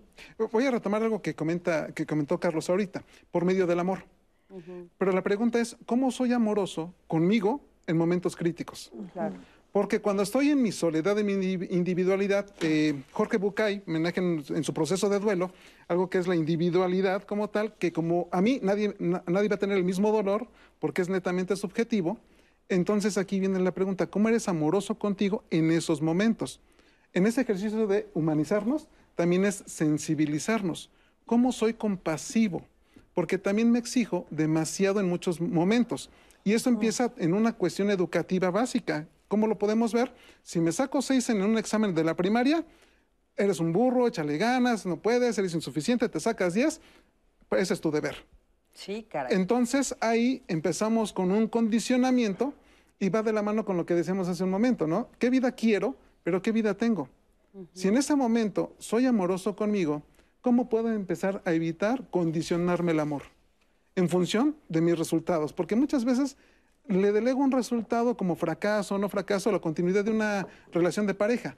Y eso no necesariamente es un fracaso. Claro. Sí, incluso en una cuestión de muerte, hay una, puedo llamarle un hallazgo terapéutico que he encontrado en un doliente que se le llama la, eh, una paz rara. ¿Qué es la paz rara o la tranquilidad rara? Cuando después de un proceso crónico degenerativo largo, la persona que era cuidador primario se siente liberado de ese peso. Claro. Pero ahora es una cuestión bien interesante. Sí llevar el dolor de la ausencia, pero también aceptar la tranquilidad por ya no tener la carga. Claro. Y eso no significa que deja de amar a la persona que falleció. Sí, pero también cómo es compasivo consigo, aceptándose y tiene que ver esta parte. Sí podemos, eh, yo aquí hablaría de la palabra transmutar, que es cambiar de naturaleza, una especie de hacer un capullo como las mariposas, disolvernos porque también hay que empezar a cuestionarnos esos constructos que hemos hecho. Claro. Pero por medio de actitudes. Por eso le, le pregunto, yo usualmente le pregunto a, a, mis consultantes, ¿no? En este momento, en este aquí y ahora, en este lugar, ¿qué necesitas? No necesariamente para estar feliz, sino para estar tranquilo. En este, en este cubículo que tenemos, ¿qué, ¿qué le quitas? ¿Qué le pones? ¿Qué le hace falta para que tú estés tranquilo en este momento? No, no, sabemos qué hay atrás de la puerta, pero sí en nuestro aquí y ahora. Y eso nos va a llevar a una responsabilidad en mi aquí y ahora. Porque claro. es este, este observarnos en tiempo real. Porque a veces en, en, nos perde, podemos perder una especulación bárbara, ¿no? Sí. Es, o por ejemplo parte. en los anhelos. Esto sí, claro. también el, eh, últimamente escuché a Brené Brown diciendo esto que estás diciendo. Si yo quito todos los anhelos que tengo de cuando tenga el coche, cuando haga no sé qué, cuando haga no sé qué, y entonces quito todo eso, estoy en el aquí y en el ahora, y entonces puedo, puedo sentirme bien, puedo sentir felicidad y puedo sentir bienestar. ¿Sí? Cortito, eso lo resuelve Lu Marinov en ese libro Pregúntale a Platón. Definitivamente para que usted agencie el sufrimiento, y a mí me ha servido, ¿eh?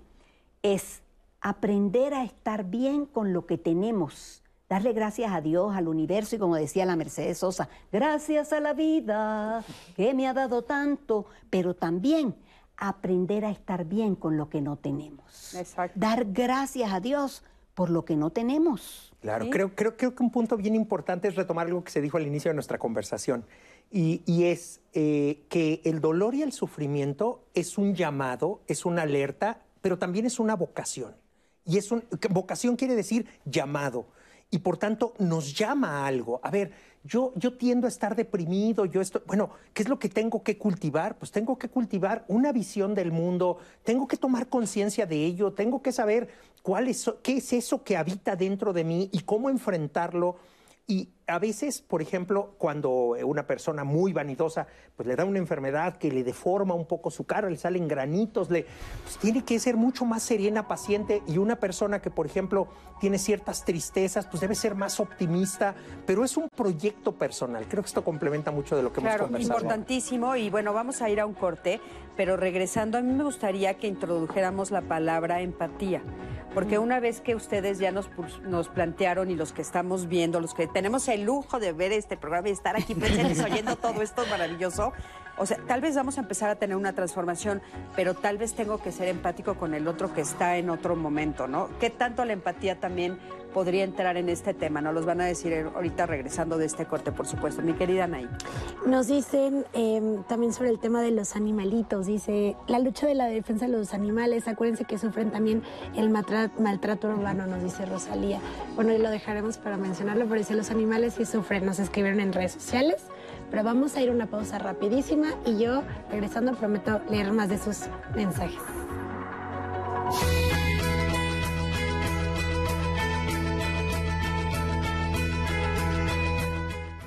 No te cierres ante los consejos o las palabras de aliento.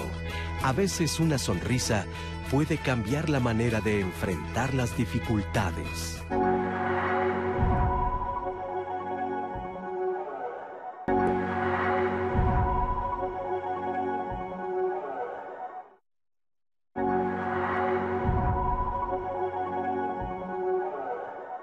Desde la filosofía, que es mi terreno, y la teología, el dolor es una sensación inmediata.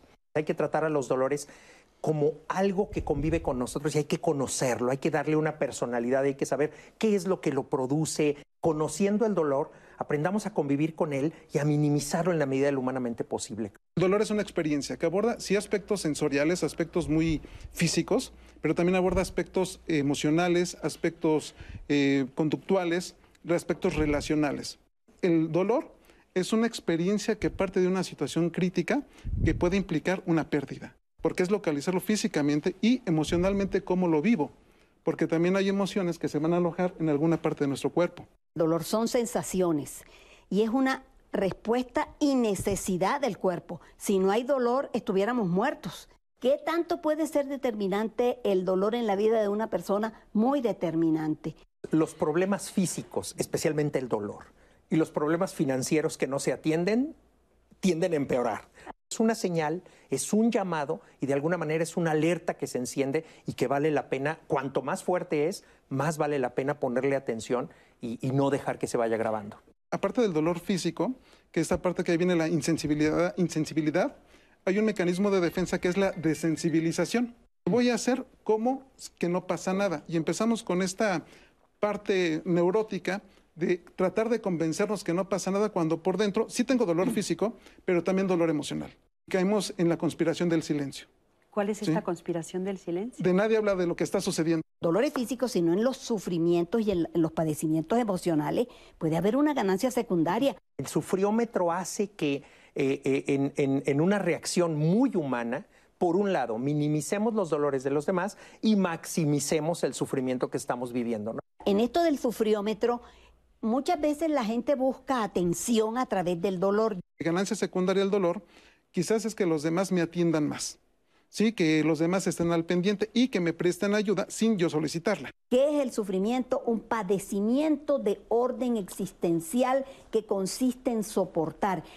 Sufrir sin sentido, sin un porqué, sin un para qué, sin una razón, sin responsabilidad, eso es masoquismo.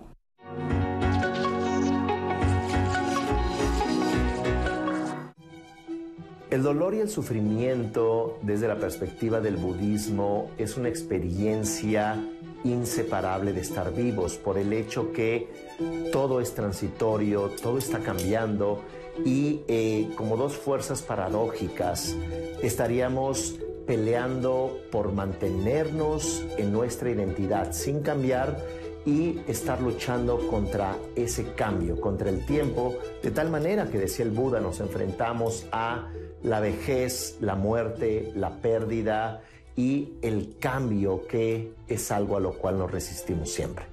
Ciertamente la eh, idea de cómo trabajar con este dolor, primero que nada sería mirar ese dolor, mirarlo. Segundo, conectarnos con el dolor y preguntarnos qué es lo que nos sucede ante esta experiencia. De allí, resignificar el dolor esto es, si bien es parte de la existencia, si bien es algo que no esperábamos, si bien es algo que duele mucho, vamos a darle un reprocesamiento, una resignificación. Ciertamente la meditación nos ayuda, no como algo religioso, sino como algo mental, cognitivo, desde donde podemos darnos cuenta que gran parte de nuestro sufrimiento puede ser también emocional y de pensamientos. Entre más alimentemos los pensamientos de sufrimiento, de enojo, de rencor, más poderosos se hacen y más nos controlan. Por lo tanto, la práctica de la meditación, pero muy importante, la empatía, la compasión hacia nosotros mismos, se vuelve sumamente importante. De ahí está también el abrirnos a nuevas experiencias. No significa inmediatamente, pero hay que abrirse al hecho de que la vida va de la mano de la muerte, el encuentro con el desencuentro y el dolor va de la mano de la sabiduría. Escuchar su mensaje profundo. Muchísimas gracias a nuestro queridísimo Eduardo por esta información. Y bueno, es una de las posturas, ¿no? Como bien nos han dicho en el transcurso de este programa, hay diferentes posturas con respecto al dolor y al sufrimiento. Esta también, por supuesto, es una. Mi queridísima Anaí, adelante. Cris, mencionaba uno de los comentarios previa a, la pausa, em, en donde mencionaban que los animales también sufren y hemos recibido llamadas y también comentarios. Uno más de Elisa Palma, una llamada que nos dice, tengo experiencia de 50 años y sé que el dolor es una percepción real y una manifestación del organismo material e inmaterial. Nadie nos enseña esta emoción. Gracias por hablar sobre esto, nos dice Elisa. Guadalupe, el programa de hoy es muy bueno. Me está ayudando mucho el programa debido a que recientemente falleció mi perro y lo que dicen realmente para mí ha sido un alivio. Te mandamos un fuerte abrazo, Guadalupe. Gracias por marcar. Eh, la frase que es más repetido, yo creo, y que es increíble leerles, el sufrimiento es opcional em, y el dolor es, es inevitable. Nos ah, han repetido mucho. No, los han escrito bastante. Esto es lo budista. Es, justo nos dicen como es una frase budista. Claro. Sí. Em, Ahora, tienen mucha duda de lo de los animales. Dicen mucho que los animales sí sufren, ¿no? A ver, ¿tienes ahí algunas preguntas de eso? Sí, justo una de las llamadas que teníamos es, los animales dicen como los animales sí sufren en el día a día, ¿no? Eso nos ponen. Y otro más que yo les leí previo a la pausa es que sufren del, del maltrato humano, que por eso hay tantos movimientos. Con yo creo que esa raíz de tu comentario, ¿no? De, que solo los seres humanos sufrimos. ¿Qué, les podemos decir? Sí, eh, em, va a depender mucho de cómo definamos el término sufrimiento.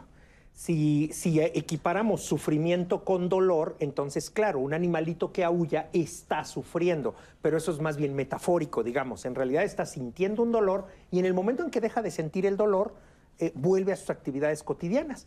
Recuerdo un animalito que falleció en casa de una persona que queremos mucho y ya estaba muy malito el animalito, pero pues ya le tocaba su comida y le sirvieron su comida y empezó a caminar y empezó a perder el control sobre su cuerpo y se arrastró y, empezó a... Él solo pensaba en la comida, no estaba sufriendo por su muerte, no se daba cuenta. ¿Por qué afirmé que los animales no sufren? Porque en realidad el sufrimiento eh, no es solo sentir un dolor, digamos, psíquico, sino darte cuenta de que lo tienes. Entonces, darte cuenta de que vas a morir, solo los seres humanos. Darte cuenta de que te sientes culpable por algo, solo los seres humanos. Los animalitos tienen cierta memoria, los animalitos tienen, y entonces tendríamos que usar otros términos. Creo que es una cuestión terminológica. Eso no quiere decir que hay que maltratar a los animales, ni que hay que, este, de ninguna manera. Nos humaniza profundamente, tratar a los animales eh, de una manera correcta. Porque esto del sufrimiento eh, parece que en, el caso de los seres humanos está en el tiempo, o sea, se queda en el tiempo. por eso el ejemplo que pones es tan claro. O sea, cuando dejas de, cuando ya la patita que le pisaste o que si estaba amarrado o si no tenía comida, se satisface, no, no se queda pensando, es que en 1984 no me diste de comer. ¿no? Correcto, correcto. Una, una, persona decía, ojalá todos en mi familia fuera como mi perro, no le doy de comer en dos días y cuando le sirvo se pone contento, ¿no? Porque el animal no tiene resentimientos, no tiene envidias, no tiene esa memoria eh, eh, judicativa, digamos, o sea, no juzga. ¿no? No juzga, simplemente reacciona a la presencia de los estímulos. Claro, cuando alguien agrede constantemente al animal, el animal o va a huir o va a atacar pero no es porque planee el ataque, es simplemente una reacción. Entonces, en ese sentido, el sufrimiento animal y el sufrimiento humano es cualitativamente distinto y tendríamos que hablar de que son fenómenos. Oye, y aparte estás hablando, perdón, de perritos. Vamos a ver qué te dicen todos los amantes de gatos, ¿eh? Ahí es donde entra la diferencia entre el cuerpo, el alma, voy a decir algo disruptivo, digámoslo así, el cuerpo y el alma. Alma tienen los animales y las plantas. Espíritu como fuerza, poder. Espíritu es una palabra con muchos significados, no se me vaya por la religión porque va a agarrar por mal camino. Espíritu tenemos nosotros y podemos identificar, como tú bien lo decías, Carlos, espíritu con conciencia. El animal no se da cuenta, el animal siente y siente dolor.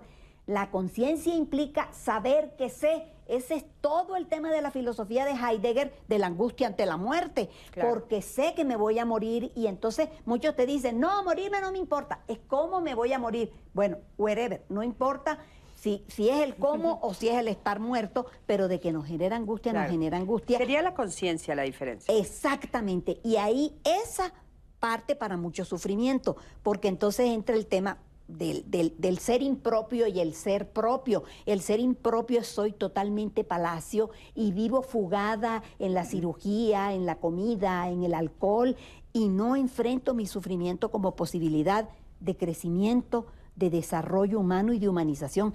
Quitarle a los niños el derecho que tienen a sufrir es deshumanizarlos e inhabilitarlos para que más tarde, cuando llega el sufrimiento de de la vida adulta, no tienen herramientas para enfrentarlo y todo lo soluciona. Se le murió la mascota al, niño y vamos y te compramos otra por allá. De pronto puede ser adoptada también.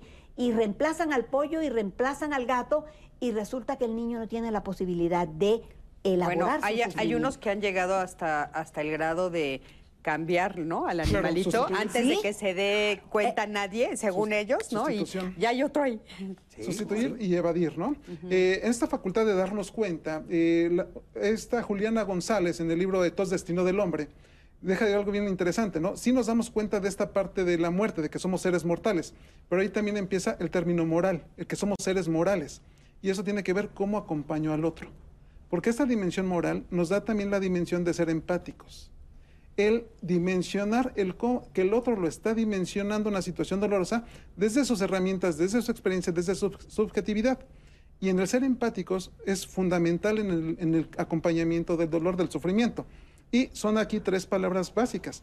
Empatía, si es aceptar, lejos de entender, porque para entender el, ejemplo que ponías, ¿no? Como me está picando, ve para que me esté picando, ¿no? O sea, no, el otro no lo, va no lo va a entender de la misma manera que yo, sino es aceptar que lo está viviendo desde sus propias dimensiones de recursos. ¿sí? Entonces, en esta parte ya nos podemos ver que la empatía es el acompañar, el aceptar en el acompañamiento. Pero también se antepone a la simpatía. La simpatía es como darnos, eh, ahora sí que partidarios, es basarnos en la victimización, como hemos mencionado. En lugar de hacerme responsable, busco partidarios. Por eso, cuando vemos terapia de pareja, uno dice, una pelea es de dos, ¿no es cierto? Porque tenemos a los rudos, a los técnicos, pero también tenemos al público. Digo, ¿qué sería del místico sin, la reina Coliseo? Claro, claro Entonces también estamos el público y ahí van a ser los partidarios, ¿no? Pero también nos enfrentamos a la apatía. Esta apatía es la indiferencia total a lo que el otro siente. Entonces, en esas tres dimensiones nos estamos manejando en el acompañamiento. Que desgraciadamente estamos viendo mucha apatía en este momento. Claro, sí, ¿por qué? Porque también es apatía de hacerme cargo de mí mismo, esa falta de responsabilidad. Ah, nada más cito al filósofo mexicano Napoleón, sí, vive la vida intensamente del cielo. Trata de, nada. de ser feliz con lo... Pero trata. Y también aquí viene la parte, del cielo nada te caerá. ¿Eso en dónde nos coloca? Como constructores Quizás la vida no tiene un sentido para que sea igual para todos, sino en un proceso de acompañamiento vamos a construir cuál es tu sentido de estar vivo, de estar en este plano existencial. Y si bien no eres responsable de la felicidad de los demás, pero sí puedes participar en ello. Claro. ¿Sí? Y, si eres responsable de la tuya. Claro. Ahí entra el tema del patos en griego, que es afecto las cosas somos afectados positiva o negativamente por las cosas. Luego, además del sufrimiento y el dolor, que es el tema del día de hoy, indudablemente, también somos proclives a la alegría, al disfrute, a la comodidad, al gozo. Gozo es una palabra este, muy bonita. Entonces, en esto del pato, sí, está la empatía, que es en donde yo me envuelvo con el otro y me trato de poner en sus zapatos, ¿sí? Que es como, lo ideal hubiera sido que el papá le tocara la lengua al niñito y le dijera, sí, mi vida te pica. Eso es empatía. Simpatía es esta parte en donde yo busco el adepto y, y quién me siga y a quién caerle bien. Tú hablabas de la apatía y te faltó la antipatía, que es este verdadero rechazo por el otro. Pero yo tengo una quinta y tengo una amiga, no puedo decir su nombre, pero es la clásica antiempática. No es antipática porque no cae gorda, pero tiene una incapacidad y una inhabilidad para ser empática que miren, este público, por favor, seamos más empáticos, abracemos. Mire, si quiere, dele el avión a la gente. ¿Cuánto quisiera yo que a mí me dieran el avión? Eso me haría sentir bien, porque sería una forma de ser empático con el otro y no ponerle la contra. A veces lo que queremos es que nos digan que sí, lo que queremos es que nos abracen, que nos miren con ojos indulgentes y que sean tremendamente compasivos con nosotros. Cuando dices que tienes una amiga que es antiempática, ¿cuál sería una de sus, sus, reacciones frente a las cosas? Ah, bueno, entonces yo voy a hablar con mi amiga y le voy a contar de mis penas, porque también las tengo, y empieza a darme soluciones a invalidarme. Mm. Porque es que te invalidan. Volvemos a lo que decía Carlos. Es que se murió mi, mi, perro. Ah, no, pero es que a mí se me murió mi mamá el año pasado. Es que no tiene nada que ver porque pues a la que se le murió el perro, pobrecita, ese es su dolor, es su sufrimiento, es su momento, lo que tú dices del aquí y el ahora. O sea, no puede hacer contacto con nadie. Más que consigo misma. Eso. Y desde, por supuesto, desde su desconexión. Es que el problema de la antiempatía, la antipatía o la apatía es, por supuesto, resultado de la desconexión, porque estamos muy desconectados, alienados o enajenados. En cambio, la empatía y la simpatía, ahí sí hay una forma de conecte. Que, dos comentarios, uno muy rápido. Además de la conciencia de lo que nos pasa, está la autoconciencia. Y la autoconciencia es, por ejemplo, que no solo conocemos, sino que nos damos cuenta de que conocemos. Los animales conocen, pero no se dan cuenta de que están conociendo. Nosotros además somos autorreflexivos. Rápidamente cuando hacemos un juicio, cuando entonces todas esas son cualidades particulares de los seres humanos que habría que darle un nombre específico, por, por eso la afirmación previa. Pero hablando de lo que decían ahora Ernesto y Olga, y lo que estamos conversando, eh, a veces nuestra mejor reacción ante el sufrimiento de otro es el silencio, efectivamente. Entonces, eh, ahí así entiendo el dar el avión, ¿no? Escuchar, escuchar. Dime más, dime más, a ver, dime. Porque cuando yo le estoy compartiendo algo muy íntimo a alguien, oye, mira, es que te quiero contar que me siento así que. Ah, bueno, a mí me pasó una cosa así, fíjate que. Ya, a ver, gracias, gracias, ya no me dejaste expresarme. Si te, no estoy buscando específico, quizás estoy buscando un consejo y se agradecerá.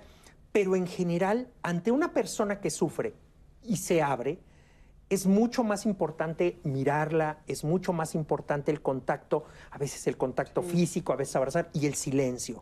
Y, ese, y esa es suficiente empatía y apertura. Y cuando la, otra persona guarda silencio, le puedo decir, oye, este, me apena mucho que esté así, quizás te puedo dar un consejo, y la otra persona puede decir, mira, déjame decir, y no es momento del consejo, entonces Creo que esas son herramientas que debemos tener. A, veces el consejo es parte de la simpatía y no de la empatía, ¿no? Esto que dices de los silencios, qué importante. A veces, la, o sea, la empatía es solamente sentarte y decirte, te entiendo. Eso es, ¿no? Y la simpatía es decir, ay, pero tienes otras cosas, mira, velo desde otro... Dices que soy simpática contigo, pero realmente no te estoy acompañando. No, el acompañamiento es desde el otro, desde el otro lugar de sí, te entiendo. O sea, a veces solo necesito que me abraces, ¿sabes? Y partir de la prudencia, o sea, consejo no pedido, consejo no dado. Es que la gente no toleramos el dolor ni el sufrimiento ni nada que tenga valor negativo en la vida emocional. Y a fuerza queremos quitarlo. Y Pero es, es porque son resonantes, ¿no, Olga? Porque, o sea, si yo te veo, si yo te siento o sea, las emociones son resonantes. Entonces, si yo te siento sufriendo, es muy probable que yo haga contacto con mi sufrimiento, también mi propio sufrimiento, y eso es lo que no queremos. Pero yo digo que cuando llegamos a un funeral, a la persona que le dices no llores es a ti misma. Sí, pero y eso está bien hacer el conecte, eso es empatía, pero No, querer no, en- está bien negarlo. No está bien porque lo niegas. O sea, No, no, no. dices, no llores, no llores, no llores, pero realmente no me lo estoy diciendo. ¿Qué tal si sí lloro contigo? Es ¿Qué una tal si sí estoy contigo? Es que son dos cosas. Ajá, Una cosa es lo que yo siento con lo que tú sientes y eso se vale hasta Sí. ahí. Pero lo que yo estoy diciendo es que después in- en automático entra el quererlo invalidar, Sí. el quererlo quitar, lo que yo llamo antiempatía, no ser empático. Aquí voy a citar, voy a dar un brinco a la literatura eh, mexicana. Eh, Alberto Ruiz Sánchez en uno de sus libros dice, voy a ir de mi mundo a tu mundo y no regresar si no es contigo. Exacto. Ir al mundo del otro, ¿qué implica? Ser un extranjero en ese mundo. Y he de conocer su dialecto. ¿Sí? Y para conocer su dialecto, he de conocerlo, he de convivir en esa convivencia. Porque si esta parte de la, de la antiempatía puede rayar hasta incluso en un trastorno psi- psicótico. O ¿sí? agresión. Y En- agresión. En, en esta parte psicótica y que tiene como vínculo la agresión. Pero entonces aquí es el ir al mundo del otro, pero también siendo consciente de lo que ahorita comentabas, Carlos, ser, ser autoconscientes de lo que estamos aprendiendo. Porque incluso tenemos aspectos autorreferenciales. Cuando un consultante me dice, ¿sabes qué, Ernesto? Es que me, en- creo que este punto nunca lo voy a superar. Le digo, quizás es la primera vez que tienes esta experiencia de esta pérdida, pero no es la primera vez que piensas, ¿sí? Que no ibas a superar este punto. Las veces anteriores, ¿cómo le hiciste? Porque también se trata de ir validando nuestros procesos cognitivos, nuestros procesos metodológicos, para llegar a darnos cuenta y hacernos responsables. Porque aquí viene la parte ser muy concretos. Partiendo de mi mundo actual, me preguntaba un consultante alguna vez, Ernesto, ¿y cómo conecto con esa felicidad, con ese todo? Digo, en tu habitación, ¿qué le quitas, qué le pones para conectarte con ella? Porque también hay que dejar marcas, somos seres gregarios, somos seres que dejamos marcas, eh, dejamos recuerdos en nuestros lugares. ¿Qué marca estoy dejando en el lugar para que lo haga mi lugar? Quizás es un lugar de alquiler, pero la planta ya lo hace mío. Claro. Sí, por eso también si vemos la historia de los jesuitas, para sentirse en casa, que es uno de los primeros momentos para el sufrimiento, trajeron árboles de España. ¿sí? Para sentirse en casa. Entonces muchas veces necesita- necesitamos marcar nuestros lugares para sentirnos propios en ese lugar y empezar con ese eh, proceso del sufrimiento, del manejo del sufrimiento. Oigan, de lo contrario, nos sentimos ajenos. Usaste un ejemplo y, y quiero retomar eso que se está mencionando porque de verdad es bien importante. Y, y las religiones a veces con sus costumbres nos, nos ilustran mucho. Hablaste de, los, de, de un funeral. La tradición judía dice que cuando vas a casa de los deudos, los abelim, cuando vas a casa de los deudos, no debes saludar. No hay cosa más torpe que llegar a un, a un funeral y ver a las personas eh, acongojadas. ¿Cómo estás? No, no se saluda. Simplemente no se saluda. Y dice, y si el deudo es saludado, no debe contestar. No es necesario. A ver, esas son costumbres, son costumbres humanizadoras. Claro. En el momento del sufrimiento no pudieron andar con cortesías. lindas. Exacto. Entonces, ¿qué hace uno? Bueno, pues la tradición Ya judía tenemos dice, un minuto, ¿eh? llega simplemente y dice una oración y consuela al otro. ¿Qué hay que hacer? Llegar y abrazarlo y si se llora con el otro, se llora con el otro. Creo que esa es la clave. Sí, y, y- y por exacto. eso la presencia Eso es lo que yo decía. a veces lo más importante, ¿no? La presencia y, la entrega de nuestro tiempo y nuestro. Dice la tradición judía que no se puede dar el, el- el- el- el- el pésame ni por correo, ni por... No, tiene uno que ir físicamente. Entonces tiene que ver con esta empatía y esta convivencia. Claro, oigan, pues tenemos ya un minuto para terminar este programa maravilloso. De veras que sí, tienes razón. En el corte, Carlos nos dijo debería de durar tres horas. Sin duda debería de haber durado tres horas. Qué rico, gracias. Qué, qué musical, qué sabio, qué profundo. Se los agradezco mucho. Yo aprendí muchísimo el día de hoy y se los agradezco profundamente. Mi queridísima Anaí, muchísimas gracias también por leer todo lo que el público nos está No, pues, diciendo. gracias a Sí. ustedes, gracias por construir en conjunto con nosotros la audiencia siempre participativa. Sin duda, como siempre dices, construimos juntos esta, esta, este, esta, este diálogo en, en- ahora sí que en confianza. empática. Y esta existencia empática, por favor, yo quiero decirles que se vayan cantando hoy, caray, porque qué lindo estuvo este programa que todo el mundo cantó hasta las mañanitas. Nos vemos la próxima semana aquí en Saber Vivir y bueno, Muchísimas gracias una vez más. Gracias a ti, que siempre estás del otro lado de la pantalla. Yo soy Cristina Jauregui y nos vemos aquí la próxima semana. Hasta luego.